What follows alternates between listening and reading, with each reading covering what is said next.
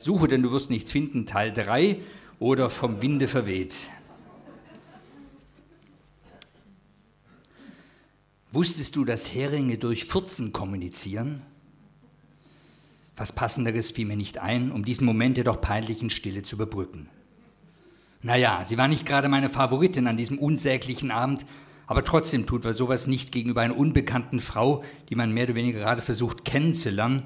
Man hätte vielleicht auch mit nicht mit einem Blähbauch zu einem teuren, bezahlten Speeddating in die stylische Blue Bar des SI-Hotels Stuttgarts gehen sollen. Jeder Mensch hat 15 bis 20 Mal Blähungen am Tag. Das ist normal, weiß ich als Krankenpfleger und Lesebühnenautor. Aber meist entweichen diese geräuschlos und unbemerkt und man selbst sowie die Mitmenschen leben ganz gut damit. Genauso wie zum Beispiel jeder Mensch Zeit seines irdischen Lebens insgesamt circa sieben Spinnen im Schlaf verschluckt. Auch besser, wenn man sowas nicht richtig mitbekommt. Als Krankenpfleger hätte ich auch wissen können, dass man vor so einem termingenauen Tête-à-Tête-Massenrendezvous vielleicht nicht aus Appetit heraus vorher zwei Dosen englische Baked Beans verspeisen sollte. Mit leerem Magen wollte ich auch nicht hingehen, mein Kühlschrank war leer, die Zeit knapp und meine Gefühlswelt im Chaos. Ja, um meinem fehlenden Liebes- und Sexualleben Hoffnung zu schenken, aber auch um Sie, mein wertes Publikum, live Anteil haben zu lassen an meinen Versuchen, durch die wunderbare Welt der Möglichkeiten virtueller oder organisierter Partnerschaftssuche die Traumfrau zu finden, habe ich nicht nach den missglückten Internetdates bei Parship.de und dem jämmerlichen Scheitern beim Jumping Dinner nun in die gnadenlose Hochgeschwindigkeitspartnerschaftshölle des Speeddating gestürzt. Alleine hier in Stuttgart gibt es fünf Agenturen, die sowas beinahe jedes Wochenende anbieten. Termine gibt es frühestens in vier Wochen und es hat für mich so den Anschein, ob bereits das Massensport tauglich wäre und vielleicht demnächst als olympische Disziplin zugelassen werden wird. Naja, dachte ich noch unbeschwert bei der Anmeldung, dann bekomme ich das ja auch irgendwie hin und klickte mich durch die angebotenen Termine durch, fand einen passenden und meldete mich völlig sorglos an. Aber je mehr der Termin kam, umso ängstlicher wurde ich. Da kann man der coolste Lesebühnenautor Stuttgart sein, kann davon erzählen, bereits an einem Sechsquiz teilgenommen zu haben, im Kopfstand gepinkelt, volltrunken, ein 25-jähriges 25 Klassentreffen überlebt, beinahe die ganze Welt bereist und eine Hochzeit und Scheidung überstanden zu haben. Aber auf sowas ist man doch nie richtig vorbereitet. Und dann drängen sich auch noch so blöde Fragen auf wie, was soll ich anziehen? Was sagen? Wie reagieren, wenn ich tatsächlich hier meiner Traumfrau begegne und wie, wenn ich ihr nicht begegne? Was ist, wenn mich jemand erkennt? Wer bin ich? Was bin ich? Und wen interessiert sowas überhaupt? Oder wer will so einen alten, hässlichen Furz wie mich überhaupt haben? Oder ist Speeddating eigentlich nichts anderes als das Sperrmüll für Zurückgebliebene? Wo einsame und zurückgelassene, sich wertlos fühlende Herzen wie ich, die auf dem natürlichen Weg niemand mehr kennenlernen will, doch irgendwie eingesammelt werden wollen. Einsamkeitsflüchtlinge, die dafür mit ihrem letzten Hemd bezahlen, um auf eins dieser Boote zu kommen, die sowieso kentern, um im Auffanglager von gestrandeten Restsingles zu enden. Schließlich bezahlen wir alle hier mehr als 30 Euro mit der guten Aussicht, auch noch den letzten Rest Selbstachtung zu verlieren, nur um uns sieben Minuten mit sieben Frauen oder Männern zu unterhalten. Wobei ich nicht unterschlagen will, dass ein alkoholfreier Begrüßungscocktail im Preis inbegriffen ist, sowie freier Eintritt in die anschließende Disco in der edlen Blue Bar, wo wir laut Beschreibung bis in den frühen Morgen weiterfeiern dürfen. Ein Live-DJ wird dort für die richtige Stimmung mit Hits aus den 80er und 90er sorgen und keiner muss alleine bleiben. Wird es aber versprochen. Vertieft auf der Tanzfläche oder an der Bar Vertiefe auf der Tanzfläche oder an der Bar deine neuen Kontakte, misch dich unter die lokale Szene und treffe interessante Menschen aus aller Welt, während die Barkeeper dir die besten Drinks der Stadt mischen. Ja, sowas ist genau mein Ding, denke ich. Mich in einer verschissenen Popperdisco und die Leute zu mischen, teure Cocktails zu schlürfen, völlig sinnfreie Gespräche zu führen, da jedes zweite Wort sowieso von schrecklich schlechter 80er Jahre Mucke aller 99 Luftballons übertönt wird, wenn sich überhaupt jemand mit mir unterhalten will. Nur eins ist mir jetzt schon sicher, dass ich mich den ganzen Abend völlig fehl am Platz fühlen werde. Und plötzlich ist dann der Termin da. Ich liege allein im Bett, starre an die Decke und mein Kopf fängt an, die verschiedenen Szenarien auszudenken. Vielleicht liege ich morgen Abend um die Zeit nicht mehr alleine hier.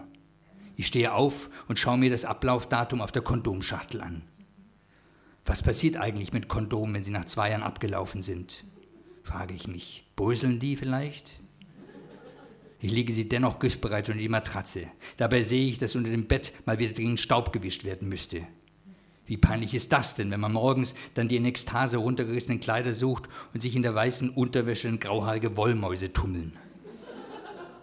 Das Bett könnte auch mal wieder frisch bezogen werden, stelle ich fest, als ich an einer unbenutzten Stelle sehe, was für eine Farbe der Spannbettbezug ursprünglich mal hatte. Im Schrank suche ich nach einem neuen Bezug und fange dabei an, die Hemden zu bügeln und ordentlich aufzuhängen, die Hosen zu falten, denn sonst könnte der imaginär mitgebrachte mutmaßen, man hätte nur jemand zum Bügeln und Aufräumen gesucht. Also kämpfe ich mich die ganze Nacht durch meine Wohnung, bügle, putze, ordne und schmeiße weg. Um drei Uhr nachts bin ich dann endlich fertig damit. Da ich nicht einschlafen kann, hole ich mir noch schnell einen runter, um morgen beim Speeddating nicht mit meinem Geschlechtsteil zu denken. Sowas kann fatale Folgen haben, wie ich aus früheren Erfahrungen weiß. Um vier schlafe ich ein, um sechs stehe ich auf. Gehe zur Arbeit, bin furchtbar nervös und übermüdet. Komme nach Hause, schaufle in der Eile zwei Dosen Baked Beans in mich rein, trinke Cola, um wach zu bleiben, ziehe mich zehnmal um, um sicher zu sein, das Falsche anzuhaben und hetze dann zum Speeddating. Ich bin zehn vor sieben da und vor dem noch verschlossenen Eingang der Blue Bar stehen unbeholfen, irgendwie fehl am Platz wirkende Menschen meines Alters herum. Keiner will hier wirklich sein. Niemand spricht, jeder bemüht sich, irgendwie beschäftigt zu wirken. Hier ist die Single-Schlachtbank und wir haben dafür bezahlt, daran teilzunehmen. Mein Magen blubbert vor Nervosität, während ein paar fröhliche englische Bohnen im Cola ein Kohlensäurenbad nehmen und Luft in die Verdauungsorgane pumpen.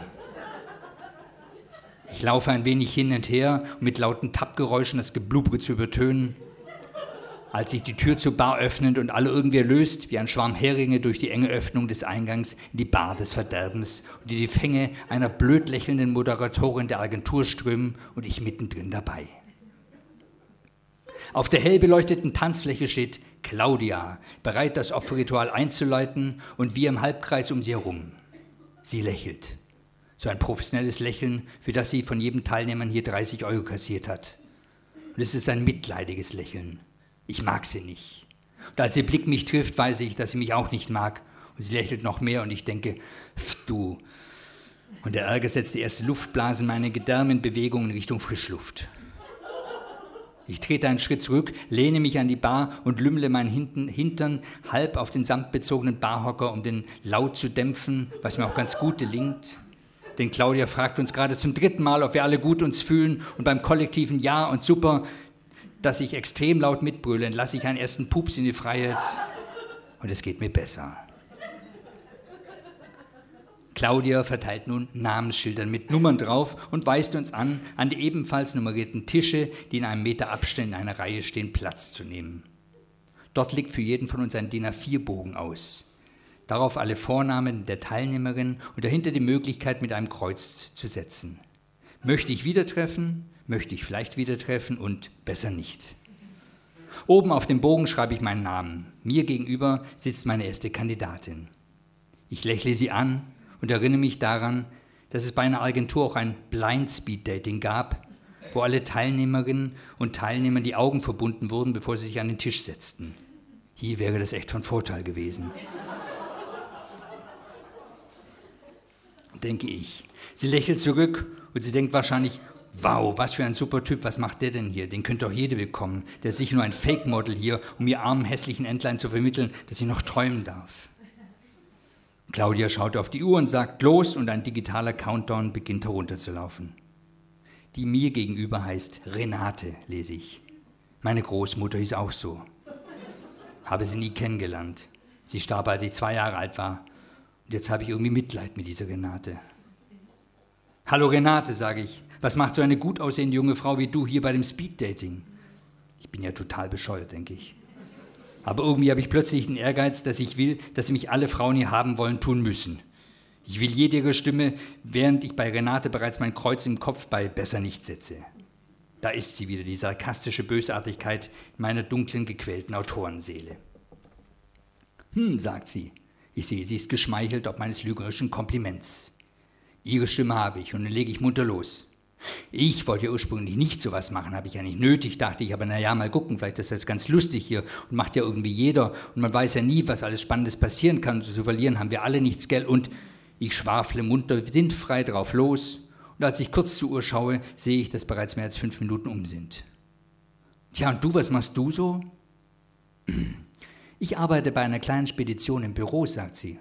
Toll, sage ich. Das ist sicherlich super interessant, sowas.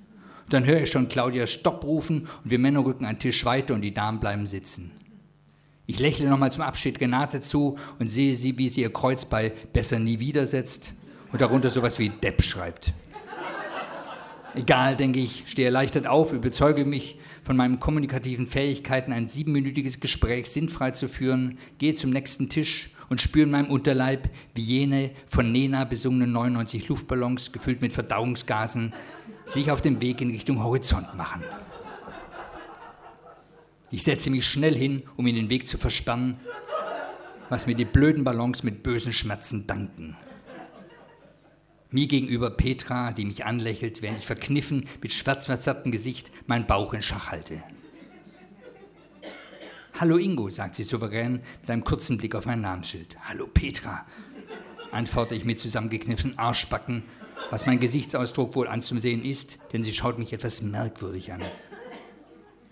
Diesmal beschließe ich mir eine Taktik zu ändern und sie zu Wort kommen zu lassen. Wer fragt für das Gespräch, pflegte mein alter Herr immer zu sagen. Und was macht so eine schöne Frau wie du hier im Leben und so überhaupt? Also ich, ich wollte ja ursprünglich sowas nicht machen, habe ich ja nicht nötig. Dachte ich, naja, mal gucken, vielleicht ist sowas ganz lustig, macht ja irgendwie jeder hier. Man weiß gar nicht, was passiert. Wir haben ja alle nichts zu verlieren, gell? Und übrigens, plötzlich höre ich schon wieder diese Claudia, wie sie behauptet, dass die sieben Minuten gleich vorbei sind. Und sehe, dass Petra bereits zum Nachtpartisch hinüberschaut, um den nächsten Kandidaten zu empfangen. Tja, war schön, dich kennenzulernen, Petra, sage ich im Aufstehen und setze mein Kreuz bei vielleicht, denn ich bemerke jetzt dass Petra eigentlich gar nicht unhübsch ist. Vielleicht nicht die erste Wahl, aber so wählerisch darf ich auch nicht mehr sein. Oder doch, denke ich. Kurz und konzentriert durch diese Überlegung entweicht mir tonal ein eher quietschender, langgezogener Furz. Petra schaut irritiert und ich ziehe geistesgegenwärtig den Stuhl über den Boden, um ihm die Schuld dafür zu geben. Doch egal wie ich mich abmühe, es entsteht einfach kein annähernd entsprechender Ton. Nur eine schwarze Gummibremsspur schmückt jetzt den glänzenden Boden. Ich lächle souverän setze mich nun zu Bianca, höre Claudia losrufen und beginne zu furzen. Als ich damit fertig bin und Bianca mich immer noch anstarrt und sich wahrscheinlich überlegt, ob ich ein bezahlter Schauspieler für versteckte Kamera bin, sage ich, um diese Stille zu unterbrechen, wusstest du, dass Hering durch Furzen kommunizieren? Sie sagt immer noch nichts. Also mache ich irgendwie weiter. Weißt du, mein Standzeichen sind Fische, Aszendent Wassermann. Und du frage ich, um das Gespräch auf ein anderes Thema zu lenken. Geruchsempfindlicher Löwe, sagt sie. Aszendent Ekel und sie rümpft ihre feine Nase. Ihre Schlagfertigkeit bringt meinen Gesprächsfluss in Stocken. Machst du sowas öfters? fragt sie. Und ich weiß jetzt nicht, was sie damit meint. Und verteidige meinen Flatulenzangriff munter weiter. Ob ich sowas beruflich mache? Nein. Aber hast du schon mal von Josef Pujol gehört? Der war Berufsfurzer und so populär, dass so um die Jahrhundertwende herum für seinen Auftritt im Moulin Rouge mehr Gage bekam als die berühmte Sarah Bernard. Pujol konnte rektal Zigaretten rauchen, Kerzen ausblasen, Trompete spielen, das große Erdbeben von San Francisco imitieren. Bianca schaut noch immer erstaunt und ich spüre, dass nun, nachdem sie die blendende Vorhut so erfolgreich in die Freiheit kam, das Hauptfeld übermütig zu folgen droht. Ich entschuldige mich lächelnd, gehe in Richtung Toiletten und dann einfach kurz vor der Tür in Richtung Barausgang abbiege und einem Speedboot gleich mich aus der Bar hinauswehen lasse. Vor der Tür sitzt die dauergrinsende Speeddating-Moderatorin Claudia und zündet sich gerade ihre zweite Zigarette an. Sie lächelt höhnisch während sie sie mit ihr Feuerzeug anschnipst.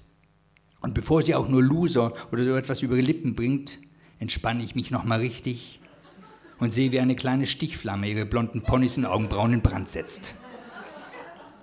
Das tat gut, denke ich. Ich fühle mich erleichtert und Claudia wird sich das Rauchen vielleicht auch in ihr dämliches Lachen abgewöhnen. Jeden Tag eine gute Tat, pflegte mein Alter immer zu sagen. Wieder zu Hause lösche ich all meine Profile in sozialen Netzwerken und Partnerschaftsbörsen und beschließe erstmal Single zu bleiben. Wenn man das Wort Single bei Google eingibt, erfährt man, dass allein in Deutschland mehr als eine halbe Million sind. Ich bin also nicht allein und fühle mich gleich etwas besser dann auch gleich wieder nicht mehr. Dann stoße ich auf Singlereisen nach Island. Erleben Sie mit anderen Singles romantische Abenteuer auf der größten Vulkaninsel Europas. Zischende Geysire, stinkende Schwefelgase und heiße Lavaströme. Das wäre doch was für mich, denke ich. Darüber könnte man das nächste Mal schreiben. Vielen Dank.